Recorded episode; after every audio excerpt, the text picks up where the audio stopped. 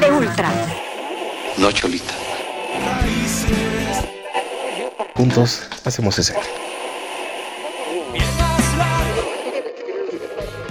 Planeta 9 Radio presenta Indie Pop, cine, teatro y música independiente justo ahora. Indie Pop, donde juntos hacemos escena.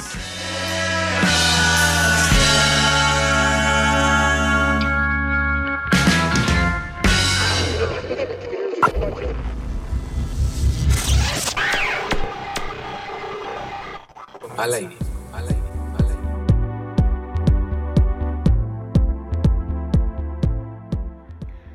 ¿Qué tal amigos? Bienvenidos a un viernes sin censura más aquí en Indie Mod Podcast. Soy Sebastián Huerta y bueno pues hemos llegado al final de esta eh, nueva etapa del viernes sin censura ahora en Indie Mod Podcast porque pues ya hemos pasado por diferentes pláticas con diferentes eh, actores de la escena independiente, músicos, em, eh, RPs, managers, periodistas. La verdad es que ha sido un, pasaje eh, bastante interesante de conocer cómo se mueve la industria también en diferentes partes además de México y bueno pues no podíamos eh, cerrar con nadie más que no fuera nuestro compañero fundador también de la de esta gran sección de Indie Mob el viernes sin censura y es me refiero a, mi gran amigo George Esaural ¿cómo estás amigo? Hola, ¿qué tal mi querido Sebas? Feliz de, ser parte de este último viernes sin censura del año, de este maldito 2020. Que bueno, ya, o sea, son, sonaba lejano, muy lejano de que acabara el 2020 y, y creo que lo estamos consiguiendo. Creo que es motivo de, de celebrarse, de, de, abrazarse, ¿no? Bueno, con su sana distancia. Ajá, de abrazarse a la distancia. no sé qué comercial de qué marca o de qué sea de es hora de reunirnos, pero cada quien en su casa, yo no mames. Eso no es reunión. pero de sí. forma virtual. Ajá, pero sí quédense en su casa.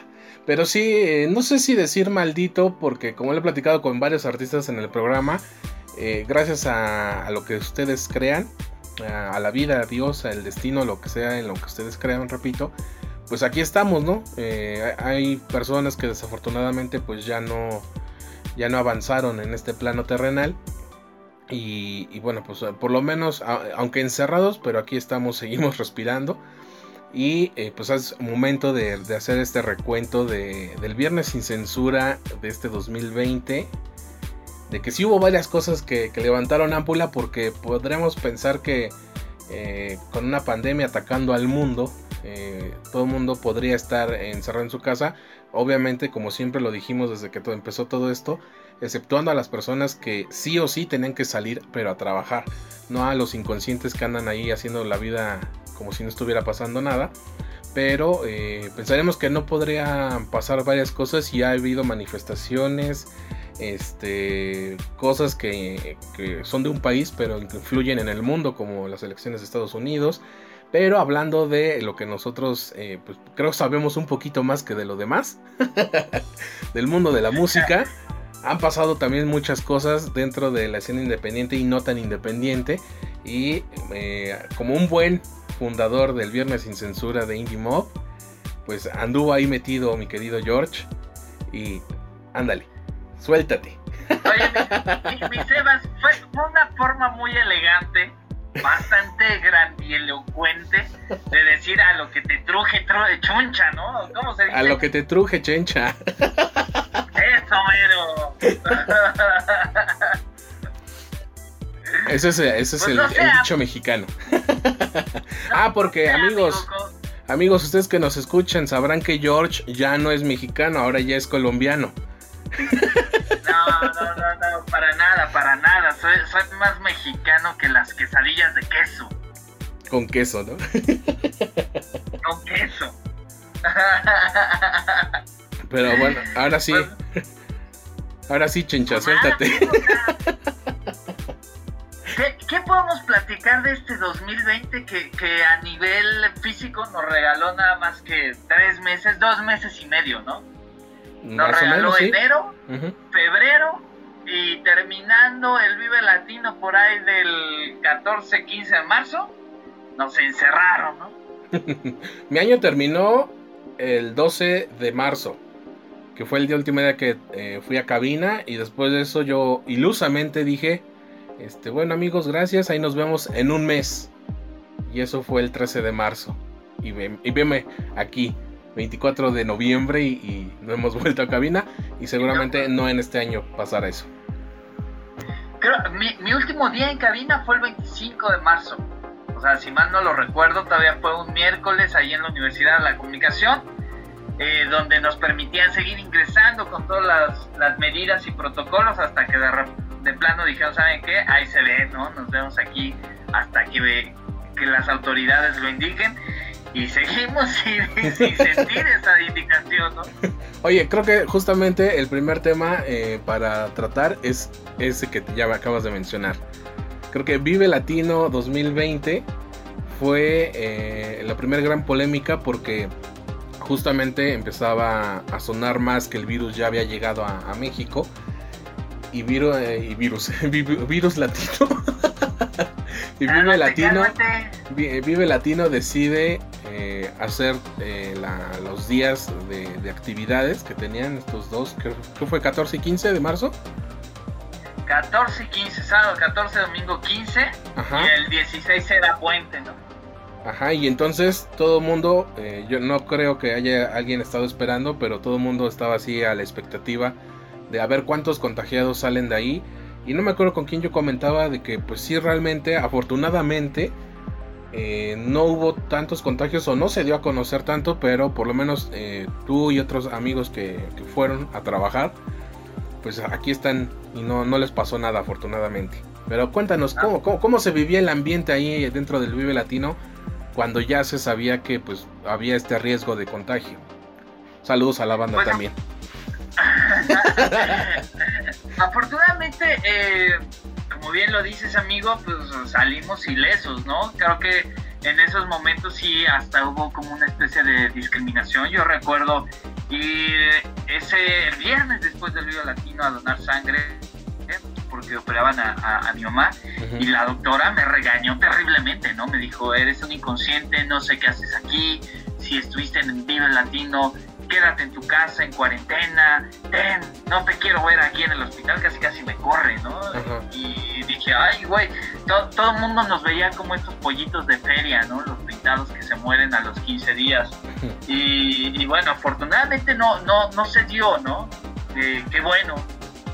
Yo creo que yo tenía, yo empecé a tener miedo como a principios de marzo, pero aún así, por ejemplo, me valió y me fui al IDC, ¿no? Porque decía, bueno, todavía no hay casos registrados en México eh, recuerdo muy bien que todavía me lancé a ver a, a Billy Joel. Uh -huh. Obviamente ahí sí ya iba con mi mascarilla, bueno, con, con, mi cubrebocas y la gente me veía muy extraño, ¿no? Incluso al Viva Latino llegué con cubrebocas y había gente eh, en el transporte que decía así, el, el clásico, qué ridículo, ¿no? Todavía y, hay gente y, que te ve así. No, no, no, más bien ya debe de ser al revés, ¿no? La gente que no lo trae es como de, oye, güey, pinche inconsciente. De los dos, amigo, yo que nada más salgo a pasear a mis perros o a, a, a comprar comida, de repente hay Ajá. gente, de hecho, creo que esto no lo he contado, eh, el, hace unos días salí con mi hermano, salí con mi hermano y este, y un güey pasó junto de nosotros y empezó a toser así como de ah, están de pinches mamones, ahí les va este el virus, dijo así de, güey, no mames, ¿no? Dije, si no Ajá. crees, tampoco estás haciendo ese tipo de jaladas. Pero, eh, pues sí, creo que eh, es más, es mal visto cualquiera de los dos lados porque hay gente que en plena, eh, plena, pleno pico, bueno, que el pico ya no sé cuánto duró, este, pero que estamos con riesgo en la Ciudad de México de regresar a semáforo rojo, todavía dice que no existe, que esto es cosa del gobierno. Y dije, pero pues el gobierno se puso de acuerdo con todo el mundo, ¿no? Pero bueno. Es, es culpa, es culpa del peje, ¿no? Pareciera. No, ese señor tiene sus culpas, pero esto, esto sí creo que se salió de las manos del mundo. Sí, sí, sí. A mí, a mí, lo que me molesta es de que todo el mundo lo politiza, ¿no? Y es así como, güey, o sea, por más que le eches la culpa a determinado partido político, va a ser lo mismo, ¿no? O sea, no, no hay ni para dónde hacerse. Y creo que, creo que eso fue principalmente uno de los ambientes que se vivía, ¿no? En el Vivo Latino. O sea, había gente que, que, culpaba al gobierno por no tomar las medidas pertinentes y suspender ese concierto. Y, y, no solamente estamos hablando de ese concierto, ¿no? Porque si mal no recordamos, ese mismo día se llevaba a cabo eh, también el Hell and Heaven, se llevaba a cabo me parece que la Comic Con, o sea, había un montón de eventos, eh, partidos de fútbol, que, que bueno, o sea, como, como siempre, la música fue el centro de atención, ¿no? Pero, pero había una cantidad de eventos masivos por todos lados, ¿no? Solamente que, sí al Vive Latino se le tachó o, fue en ese momento a lo mejor por, por lo masivo que representaba, porque traía a, una gran banda, ¿no? Que, que, nunca se había presentado en un festival como estos en nuestra ciudad, eh, que era Guns N' Roses, ¿no? Y que venía de una polémica también bastante feroz, ¿no? Que se dio entre Ocesa y, y Live Talent, eh, donde al final gana Ocesa y, y, trae a Guns N' Roses al Vive Latino, ¿no? Entonces parecía que el hate iba por ese lado, ¿no? Y, todo el mundo estaba esperando a ver cuántas cifras salían de, de los muertos del Vive Latino, ¿no? Yo recuerdo mucho platicar con, con un ingeniero ese día y, y me decía, mi George, demos gracias de que esta es a lo mejor la última fuente de empleo y de recibir algo de dinero eh, que tenemos, ¿no? En ese momento todo el mundo pensaba que a lo mejor iba a durar dos, tres semanas el encierro, un mes, quizás se, se acabó, ¿no? Los 40 días ya, ¿no? Los 40 días. ¿Y cuál es la sorpresa? Que, que, que neta, o sea, parecieran palabras de profeta de, este compa ingeniero, ¿no? O sea, fue el, último trabajo remunerado en muchos meses para mucha gente que es invisible, ¿no? O sea, los artistas sí son muy visibles, a lo mejor los periodistas, los RPs, pero los jalacables, el staff, el, drum tech, el guitar tech, eh, el de iluminación, toda esta gente se quedó parada de la noche a la mañana, ¿no? Incluso hoy siguen muchos de ellos parados porque pues, obviamente los conciertos streaming y estos autoconciertos pues no dan, ¿no? No, han sido como, como unos meros placebos, ¿no? Porque para efectos numéricos pues, creo que nomás las sumas no dan, ¿no? Entonces, pues bueno, o sea, se vivió este sentimiento, ¿no? Como de, de esta ambivalencia entre amor y odio, ¿no? Sí, porque, bueno, como bien dices eso de los streamings también, eh, creo que fue el siguiente tema que ya le, le dedicamos un episodio con Raúl Soriano. Eh, hablando en, el, en, términos de la escena independiente, todo mundo se volcó a las redes sociales que quizá muchos antes no pelaban. Porque no sé si fue parte de esta historia colectiva de, de güey, no, no mames, si seguimos aquí y, y ahora, ocho meses de eso, muchos ya abandonaron sus redes sociales, ¿no? Pero también se dio este otro fenómeno de que se profesionalizaron los streaming. Eh, ya obviamente hubo un costo porque eh, tú dices a manera de placebo, pero y, sí, porque no, no creo que se utilice la misma producción para una transmisión en vivo que para un festival como Vive Latino, ¿no? Por ejemplo, toda esta serie de, irrepetibles sí creo que ayudó a la gente, como tú dices, que, está detrás, que hace que un evento se vea como eh, lo veíamos en, vivo. Pero aún así no se ocupa un equipo de las magnitudes que sabemos ocupan los festivales, ¿no? Entonces, creo que ese es el otro tema que también a ti, ¿tú cómo viste que reaccionó la escena con, con esta recarga de streamings y cómo evoluciona estos streamings ya pagados? Sí, no, y, principalmente nos dejó en evidencia que en México hacen falta entertainment, ¿no? O sea, como tal. O sea, músicos hay muchos, pero entretenedores, esta gente capaz de, poder transmitirte ya sea en un escenario o, en una pantalla, creo que los dejamos de, producir, ¿no? Al menos en nuestro país. O sea, porque si mal no recuerdas, amigo, los primeros streamings eran una cámara y órale, te ponías a hablar como loco y a tocar. Y ahorita, o sea, esta serie de conciertos streaming más bien pareciera un siempre en domingo sin Raúl Velasco o un otro rollo sin Adal Ramones y sin público, ¿no? O sea, porque finalmente es eso, ¿no? Los metes en un set de televisión y ahora le toca, ¿no?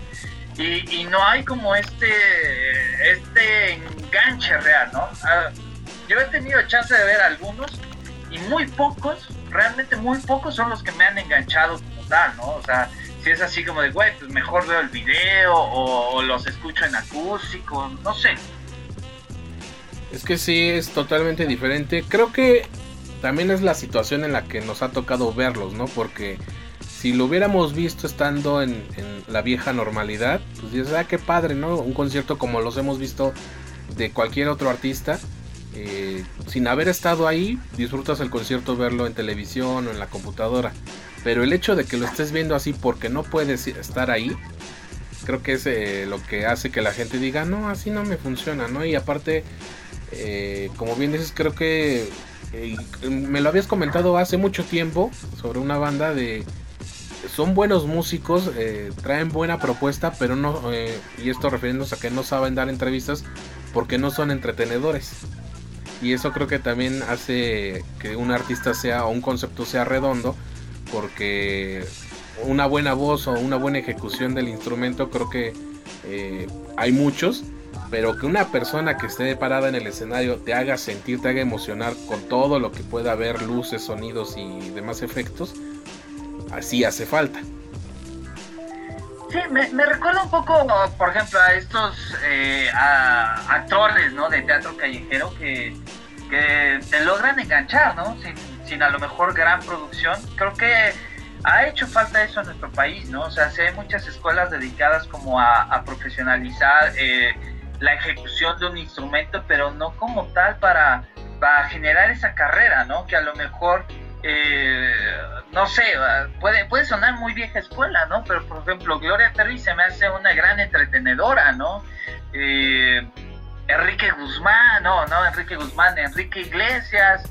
Eh, te, te, fuiste muy vieja escuela, güey. ya sé, y, y aún así, ¿eh? creo que lo, de lo último que vi fue una conferencia de prensa con el señor Enrique Guzmán anunciando el Jesucristo Superestrella.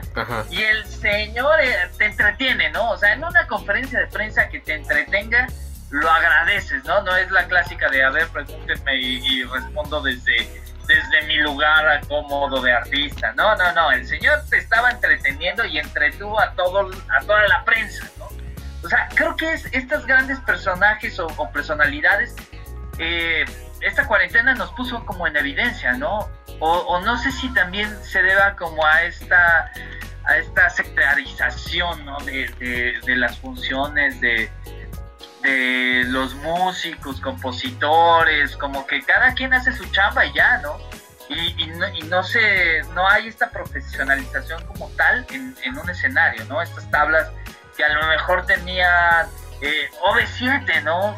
Cuando empezaron con sus obras de teatro y, no sé, o sea, los ves en concierto y te entretienen un poquito más. Bueno, sí, es que eh, me está recordando ahorita la, sección de Claudia Yannick, que le mandamos un saludo, que, un día salió con una recomendación del 90s Pop Tour. y nos comían, porque como en, un programa de rock, y yo así, fue cuando empecé a decir, Indie Mob no es un programa de rock, es un programa de música, teatro y cine independiente y enfocado también a los emprendedores que no me estén chingando. Y, ahora hasta reggaetón ha sonado en Indie Mob. Pero este, creo que es un buen ejemplo de lo que es hacer un espectáculo y que muchas, muchos artistas y muchas bandas de la escena independiente no están ni siquiera, no porque no estén en condiciones o, eh, de recursos, sino porque ni siquiera lo están pensando. Ellos creen que, que sí, la música va a terminar respaldando todo, pero el público está buscando experiencias y creo que lo hemos escuchado muchas veces de organizadores de eventos, de festivales, eh, de, yo, creo que hasta de presentaciones de, bares que, que son los mainstream o, eran eh, en la escena de, la Roma Condesa. La gente está buscando que le, que le, que le digas algo, que le hagas sentir algo. Entonces, si hay que poner luces, si hay que meter eh, otros efectos, si hay que bailar, no sé, aunque sea una banda de rock, también nos han demostrado que se puede bailar. Si no vean a, Mick Jagger con más de 60 años o 70, ya no sé ni cuántos tiene el señor. Entonces, sí hace falta ese entretenimiento que dices. para que la gente creo que voltee a ver al rock, al ska, al metal, al cual género que ustedes quieran, pero eh, porque como lo que te decía, podrán ejecutar su instrumento y, cantar y alcanzar las los tonos y las notas, pero si no, te, no hay emoción en esa persona al estar haciendo eso, no va a pasar absolutamente nada. No, amigo, y, vamos al siguiente punto, ¿no? O sea, y, este 2020 nos lo enseñó con Maluma. Y perdona a todos tus escuchas que, van a pegar el grito en el cielo de, oh, ¿por qué mencionaron a Maluma? Pero... que conste que lo está diciendo él, yo ni sé quién es. Pero amigo, con una canción como Hawaii, nos dio una clase de storytelling a todos, ¿no? O sea, puede ser una canción muy buena, una canción muy mala, pero la historia que tiene detrás de esa canción, de una superestrella dedicándosela a una supermodelo, que se la bajó una superestrella del fútbol. O sea, ¿qué más, qué más quieres para, para comentarlo, no? Para que a lo mejor no te gusta, pero le vas a decir a, tu compa, oye, güey, pues sí, así como Maluma, así como Neymar le bajó la vieja Maluma, ¿no? O sea, es, es este, este storytelling, ¿no? Este decir algo. Yo, yo sé que por ahí hay mucha gente que, que, se confunde y piensa que la música nada más es música y que te debes a tu instrumento y nada más a tu instrumento, pero no, o sea, estás en el negocio del espectáculo, del entretenimiento, ¿no? Eh, si, quieres ser un virtuoso en tu instrumento, está bien chido, ¿no? Y, ojalá cada vez eh, más artistas fuéramos virtuosos en nuestros instrumentos, ¿no? Pero sí se trata de conectar y de enganchar, ¿no?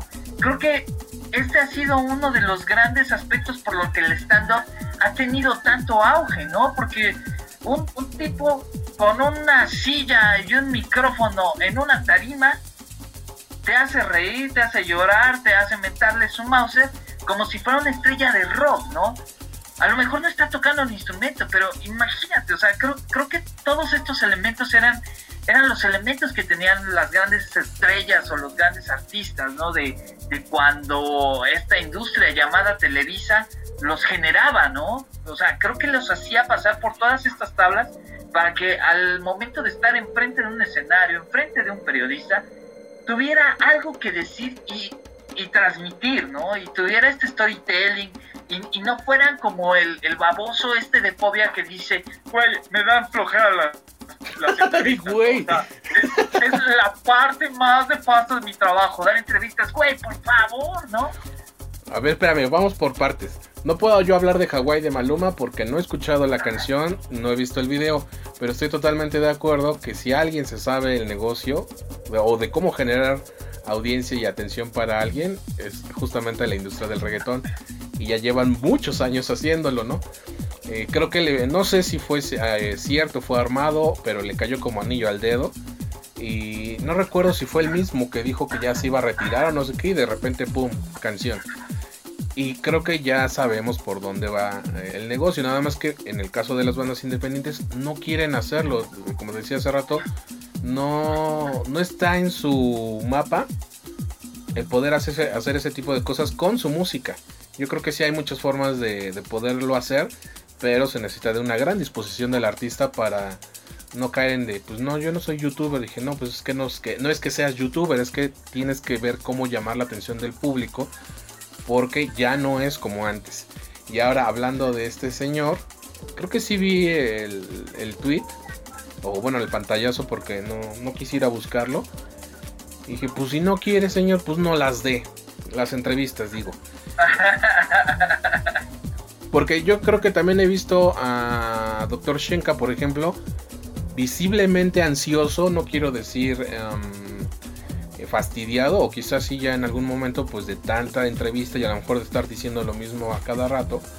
Eh, pero aún así lo hace y cuando le pedían videos él le cambiaba la cara, sonreía, decía el nombre del medio y, todo padre, ¿no? Pero a él, a este señor Widobro nunca lo he visto en persona. Creo, es más, creo que hasta eh, alguien que va en ese mismo tono es Alfonso André, pero siempre está ahí. Siempre con su cara de hago aquí, pero ahí está atendiendo a los medios y cuando lo he visto en entrevistas también eh, con disposición. Pero eh, pues cada quien tiene lo que lo que se merece y yo creo que en algún momento ese comentario pues la vida se lo cobrará. No, pero ¿sabes a mí que, realmente me pone como un poco ansioso y triste? Que, que luego estas, este tipo de actitudes son las que replican las bandas independientes. Peor tantito, güey, porque si creo que hay repercusión para alguien que tiene una carrera de más de 30 años, imagínate para alguien que no tiene ni la mitad. Sí, o sea, imagínate, o sea, que lo ves como un ejemplo, ¿no? Como un ídolo. Y dices, güey, pues si, si él no quiere dar entrevistas, ¿yo por qué tengo que, que, ir a Indie Mob, no? Y dices, güey, pues quiérete tantito, ¿no, compadre? Uy, sabe, ese tema, güey. ya te piqué, ya te piqué, a ver. No, sí, güey, es que eh, hace poco no tuve una discusión porque ya hace mucho, eh, ¿cómo? No me acuerdo quién me dijo esto, yo elijo mis batallas y así, pinche mamón.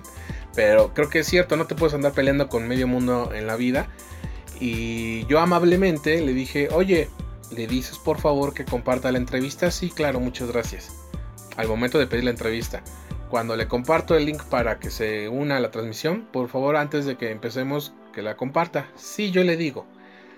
Sale el video en YouTube iba a ser podcast, pero ya no. Este, digo, sí, ojalá nos ayude a compartirlo. Ajá, pasa otra entrevista, lo mismo, y, las mismas respuestas. Yo le digo, ya en una tercera dije, ya huevos, ¿no? dije, porque una cosa es que se esté dando el espacio y, lo creo que, bueno, de hecho lo, sí lo comenté en redes sociales de todo lo que trato de hacer con un artista cuando se le da entrevista en Indie Mob. Si no es que solamente suena en, en el programa y de todos modos se hace como que otro tipo de difusión, a lo mejor un menos, menos este, cargada. Pero cuando entrevisto a alguien, pues se hace eh, mención en, redes, eh, se sigue poniendo la canción en el programa, se eh, comparte en YouTube, el podcast, bla, bla, bla, ¿no? Y aparte, pues cuando hay cosas como el aniversario o los acústicos indie pues se les toma en cuenta. Porque siento que es un trabajo en conjunto y que la gente necesita ese seguimiento de, ah, mira, lo vi, me gustó, pero ya después ya no pasa nada. Pues ese es el punto de que la gente esté viendo eh, cómo nos ha metido la industria a otros artistas. Decir, mira, si está haciendo cosas tal o cual banda. Pero si el RP o el artista no reacciona y nada más cree que sirve cuando están de promoción y después ya chinga a tu madre, pues entonces chingan a su madre desde ahorita, ¿no? Ay, güey, ya, ya te pusiste, ya te pusiste hardcore, mi Sebas. No, y, mira que ya estoy tranquilo porque ya pasaron varios días, güey. Que si alguien me ha visto enojado en cabina, creo que ha sido tú. Ya sé, ya sé. Y justamente en un viernes sin censura.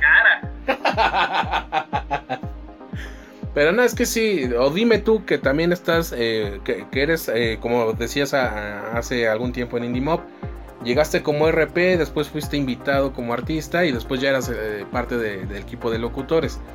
Tú que estás, tienes esas tres visiones, dime si no da coraje que te pidan el espacio y literalmente te usen y no haya una, una correspondencia o una empatía de que se está haciendo un trabajo. Creo, ahora que yo he estado del lado de los RPs, sé lo, em, lo bien que se siente que te acepten a un artista, que lo traten bien y que hagan su trabajo de la manera más profesional y uno se comporta de la misma manera. Dime si se siente o no mal que, que literalmente estén nada más usando el espacio creo que al final es empatía, ¿no? Y, es algo que de repente muchos artistas tampoco entienden, ¿no? Porque igual, o sea, como eres de tú le puedes implorar y decirle al artista, oye, por favor, comparte, por favor, comparte. Pero si el artista no, no nace, pues dices, oye, compadre, esto es un motivo para que la gente escuche lo que tengas que decir, ¿no? Y aquí volvemos a otra de las cosas, ¿no? O sea, estos monigotes que, nada más dan la misma y misma respuesta, ¿no? O, que eso los tiene harto porque, ay, he escuchado 50 veces la misma pregunta. Hey, hay artistas que cada vez que les preguntan lo mismo, responden algo distinto, porque allí también se ve la creatividad, ¿no? Y, y además ahí vas construyendo un discurso y vas probando cosas y, y vas no sé, es como ir al, al, psicólogo, ¿no? O sea, un, periodista te pregunta algo y tú puedes sacar tus demonios, puedes sacar tus ángeles en ese momento y, puedes hacer más amena la entrevista a, volver a repetir lo que has dicho hasta el cansancio, ¿no? Entonces ahí también hay una carga de, credibilidad, una carga de, creatividad que no solo es al momento de hacer música, ¿no? Sino también al momento de, poderla plasmar, porque además la música como es un, ser vivo, va cambiando, ¿no? Y no es el mismo sentido que le diste ayer, hace una semana, hace un mes, hace un año a una canción. No es la misma perspectiva que tienes de cuando fundaste tu banda al día de hoy. Entonces todo eso cambia, todo eso va mutando y todas esas cosas son oportunidades de contarlas. Y tu audiencia va a estar encantada de conocer esas perspectivas, ¿no? Pero bueno, cada quien. Cada quien. Así es que amigos artistas, si están escuchando esto, uno como entrevistador estará infinitamente agradecido si deciden colisionar o entrar en catarsis durante la entrevista. Sí. Oye, está, porque ¿cuántas veces también no te ha pasado de los que nada más te responden sí, no, ah, sí? Mira, Siete años, ah, ¿no? Es, eh, diez años, eh, ya casi 11 años, güey. No, este. Eh, creo que me ha pasado más en cabina y ya no tanto en Planeta 9 Radio, sino en Radio 13 que el operador se me quedaba viendo así como de, güey, ¿para qué chingados viene? ¿no? Y yo también pensándolo. Y había entrevistas que estaban proyectadas para 40 minutos, 20 minutos, y no llegaban ni a los 10. Entonces sí era así como de... Y aparte de Raúl Soriano, que le mando un saludo, que ya fue el último operador productor que tuvimos. Este, pues ese güey no se calla, callaba tampoco, él traía el viernes sin censura toda la semana. Y sí, dos, tres veces lo alcancé a escuchar a decirles, oye amigo, para la otra habla más. Y yo dije, este cabrón. Y dije, güey, si no quieres hablar, pues gracias por haber venido y vamos a escuchar ya tu canción, ¿no? Pero en sí, un par de ocasiones sí lo, lo, llegué a escuchar a decirles de, oye, habla más. Este, si realmente quieres que la gente escuche tu música, pues contágialos con lo, con lo que estés diciendo. Ah, sí, muchas gracias, que no sé qué. Obviamente, pues ya no, ya no he tenido la oportunidad de platicar nuevamente con esos artistas.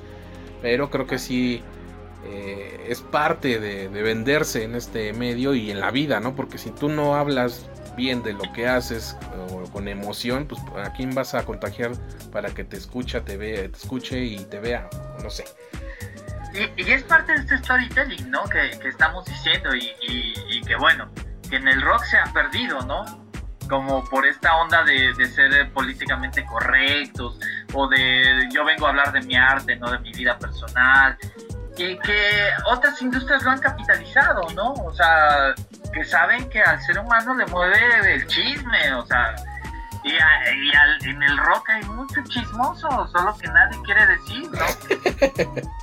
Oye, hablando de rockeros y de rockeros que ya tienen su, su tiempo en la industria, no sé, no creo que haya sido, más bien fue como esta eh, corriente de lo políticamente correcto que se está viviendo, que también fue algo en lo que te vi muy activo, nuestros amigos de Molotov. una, una portada de hace más de 20 años que volvió a causar revuelo. Bueno, no sé si lo causó en su época porque yo era un niño. Solo sé que mi mamá no me dejaba escuchar esas canciones, que un vecino las escuchaba y mi hermano y yo las escuchábamos y decíamos, ah, qué, qué chistoso que digan puto. Este, porque cuando eres niño no tienes toda esa carga eh, del ofensivo que pueda llegar pueden llegar a ser las palabras. Y simplemente era música divertida, ¿no? Que no nos dejaban escuchar. Ya cuando eres grande, pues, pues ¿qué tiene? No son palabras. Pero creo que a Molotov eh, ya es de ley desde hace unos años cancelarlo por esta, por esta canción. Eh, este año tocó por la portada del disco. Y eh, para despedirnos eh, del 2020 como se debe, pues también otra vez porque ganaron el Grammy por este disco de hace más de 20 años. y en todo estuvo George Saural. Cuéntanos, amigo, ¿qué, qué opinas de esto? Híjole, amigo, pues ya, ya que, me sigue en redes ya lo ha leído mis opiniones. Ya ha visto que se han armado como unas polémicas bastante interesantes, ¿no? Yo creo que en su momento, o sea, el disco de Molotov eh, marcó, marcó una historia, marcó un parteaguas. Eh, yo el otro día lo puse y neta que musicalmente está bien pasado de lanza, ¿no? O sea, creo que en, México no ha habido un disco que, que sónicamente suene así, ¿no? Las letras, o sea, conforme vas creciendo dices, güey, pues sí, o sea, eh, el, chiste es de construirse, ¿no? Y evolucionar.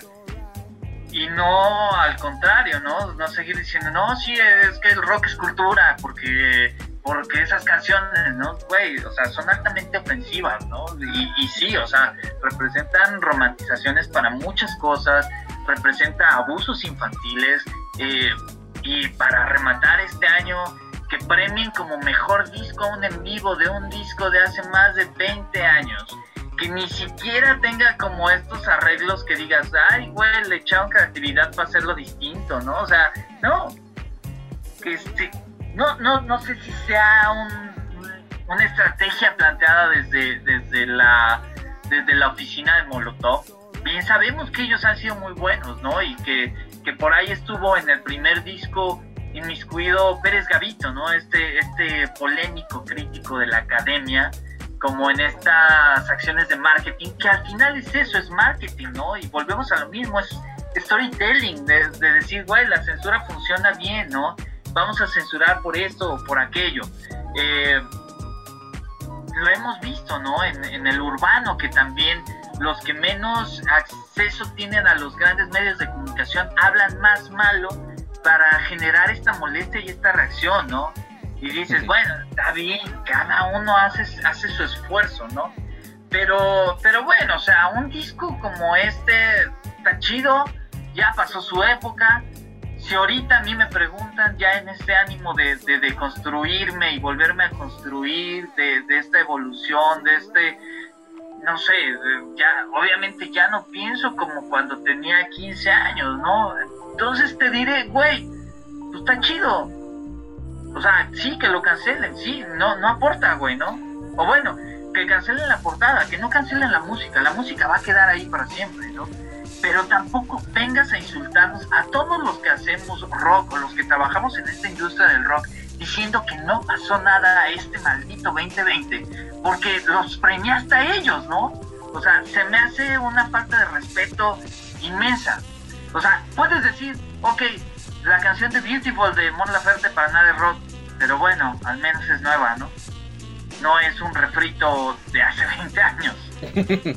Creo que hay un rencor con Molotov de tu parte, pero sí coincido en que, eh, pues, ¿para qué premiar un disco? Bueno, versiones de un disco de hace más de 20 años. Porque eso era el, argumento principal, hasta que empezamos antes de grabar. Eh, habiendo tanta música nueva, ¿no? Y música que podría competir he escuchado yo esto de que los Grammys no premian calidad sino ventas. Me decías tú qué tanto pudo haber vendido Molotov. Eh, yo creo que Molotov y como 10 o 15 bandas más de la misma época ya se durmieron en sus laureles porque no van a hacer música nueva y si sacan música nueva ya no es muy bien lograda.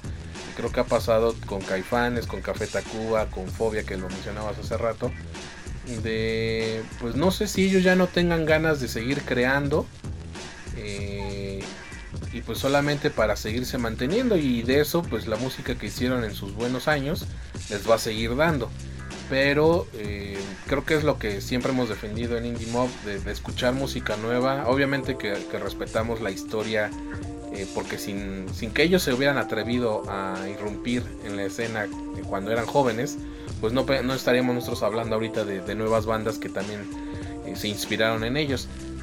Y no sé qué tan importante sea un premio, porque lo mismo pasaba hace más de un año con Maluma, ¿no? Que, los Grammys, o, no era así, era el Latin Grammy, ¿no? Que, dejó afuera el reggaetón un poco y, yo decía, pero ¿por qué quiere un premio? Si, y creo que él lo mismo lo dijo en, en Instagram mis conciertos van a seguir siendo van a seguir estando llenos. Dije pero para qué te sirve un premio creo que además era más el, orgullo o el, ego como artista de, quererse ver reflejado o, tomado en cuenta mejor dicho. Pero yo creo que el mejor premio es que la gente siga escuchando tu música y que siga pagando por verte o por escucharte. Y eso pues ha seguido pasando no hasta ahorita que, me mencionas esta canción de Hawaii que está involucrada con su vida personal y que fue un, una, maquinaria suiza, ¿no? Que, le está dando éxito en todos los sentidos. Imagínate, tan suiza que el popero número uno del mundo ya la canta.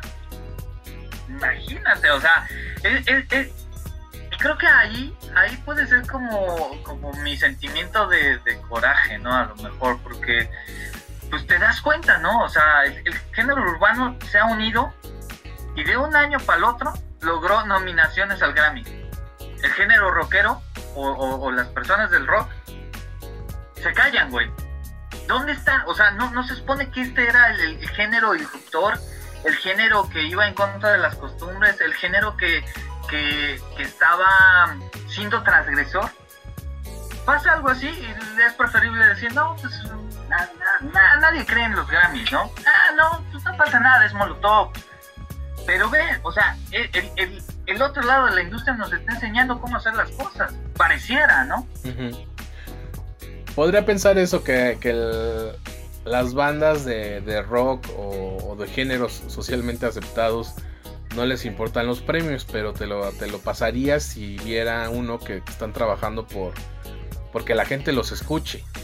Pero a veces creo que ni eso les preocupa, güey. Es que es un sentimiento raro, el que, un pensamiento raro el que tienen, que considero tienen porque muchos quieren fama, pero no quieren dar entrevistas. Muchos quieren ser conocidos, pero no quieren trabajar o invertir en su proyecto. Entonces es como un quiero, pero no quiero dar nada. Entonces creo que muy pocos, como siempre ha sido, son los que van a llegar y que, al paso de los años, con todos los obstáculos que hay eh, en la escena independiente, van a poder acceder al reconocimiento del público y a lo mejor sí ya a pelear porque se reconozca su trabajo, porque igual, no sé, te lo digo yo en, mi terreno, no me hace falta que alguien me diga, oye, que, que, no, que alguien, una institución, digamos, por ejemplo, los IMAS, que según era en esta eh, organización de premios independientes, que yo dejé de creer en ellos cuando eh, nominaron como premio, como medio independiente a Coca-Cola FM eh, si ellos me dijeran, ten, tu IMAS 2020 por lo que hiciste en la pandemia, ah, pues qué padre, güey, pero no me hace falta porque ha habido personas o artistas que en la entrevista dicen gracias por el espacio y por seguir haciendo el programa a pesar de todo lo que está pasando.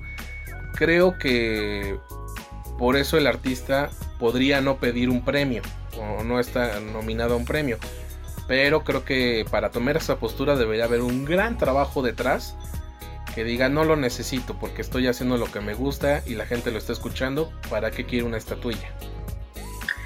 Sí, sí, sí, o sea, yo, yo sé muy bien que claramente cualquier premio, más que, nada, o sea, es para el ego y si lo sabes aprovechar es una buena fuente de comunicación, ¿no? Aún así, aunque estés nominado, tú puedes comunicar eso y a la gente le va a resonar, ¿no? Y habrá gente que a lo mejor no te conoce y voltea a ver porque dicen, ah, pues si lo están nominando para tal premio o si ganó tal premio, pues vamos a escucharlo, ¿no? Eh, creo que principalmente para, para eso al final sirve, ¿no? Este tipo de premios. Por el otro lado, o sea, mucha gente dice, no, es que no sirven. O sea, a mí me consta que a productores, músicos, arreglistas, letristas, ingenieros de audio, eh, y demás, le sube la chamba cuando están nominados a un Grammy o se lo ganan. O sea, que no me digan que no sirve para nada, ¿no? Porque realmente para ese sector de la industria aumenta la chamba, aumenta tu tabulador de precios, te está dando como un referente, ¿no? O sea, yo sé que hay una relación amor y odio con estos premios, pero pues, pero al final, o sea, sí puedes decir, no, no sirve, no sirve, pero pues si te lo dan, no, no, no reniegas, ¿no? Y ahí es donde, o, o, o más bien, creo que es lo que tuvo que haber hecho Molotov, ¿no? Renegar y decir, ¿sabes qué? Yo no merezco este premio al mejor disco del año. ¿Sabes quién lo merece? Vaquero Negro, están haciendo bien las cosas. Los conozco, tengan, ¿no? Jamás pasaría eso, güey. Yo no merezco este premio. Toma, no sé, Delta o toma eh, Adonis, toma tal, ¿no? O sea, si estás haciendo bien las cosas, tenlo, ¿no? O sea, yo sé que no lo merezco, tenlo. Y creo que eso hablaría mejor de la banda te dejaría ver que siguen siendo eh, disruptores, te dejarían ver que siguen siendo eh, contraestatarios, antisistémicos, pero no, o sea, más bien ya los perdimos. Esperemos que lo que no se pierda sea esta bonita tradición del viernes sin censura, amigo. Algo que quieras agregar a manera de conclusión para cerrar este 2020 en el viernes sin censura de Indie Mob. Pues que esperemos tener muchos viernes sin censuras más y, que todos nos podamos seguir escuchando con mucha salud, amigo. Que creo que eso es lo más importante hasta que no salga la maldita vacuna y que esperemos que ya nos traiga este 2020, este final de, de año, la buena noticia, ¿no? De que ya podemos regresar a esta a esta pseudo normalidad, pero ojalá que, que como especie humana ya hemos eh, aprendido la lección y empecemos a cuidar más nuestro planeta, más nuestro planeta, más lo que comemos, más el sufrimiento de los animales, empecemos a, pensar en, la no deforestación y en todas estas cosas que de repente la gente comúnmente a los que están ahí hablando o abogando por esto llama generación de cristal, ¿no? No, yo creo que hay una diferencia entre los que están tomando conciencia de que sí se nos está acabando el mundo y la generación de cristal. Que quiero aclarar, no somos los millennials, los pendejos son los centennials. y los centennials van a, van a cruzar a los, a los este, pandemials. Ajá, güey. Oye, amigo, pues qué gusto poder platicar contigo. Siempre se, se agradece en estas pláticas. Que aunque podemos tener eh, puntos en común, también luego hay eh, diferencia de opiniones, pero eso creo que eso es lo, importante, que se puede platicar y no se, no se cierra a de que yo tengo la razón y, y, tú te callas, ¿no? Creo que también ese ánimo se vive mucho en redes sociales y, qué bueno poder platicar con, con, personas que piensan diferente. Sí, o sea, al, al final recordemos que, que, el pensamiento diferente o contrario construye, ¿no? O sea, y, y cada uno se va con su semillita, ¿no? Eh, podrás estar o no estar de acuerdo, pero pues ya te llevaste algo, ¿no? Como para reflexionar y decir, ah, pues creo que tienes razón. Y, con base en eso se van construyendo cosas bastante chéveres, ¿no? Entonces, pues, uh, tolerancia, amigos, tolerancia. Así es, amigos, pues gracias por habernos acompañado, gracias por habernos acompañado en esta eh, nueva etapa del Viernes sin Censura aquí en Inimo Podcast. Soy Sebastián Huerta y recuerden que juntos hacemos escena.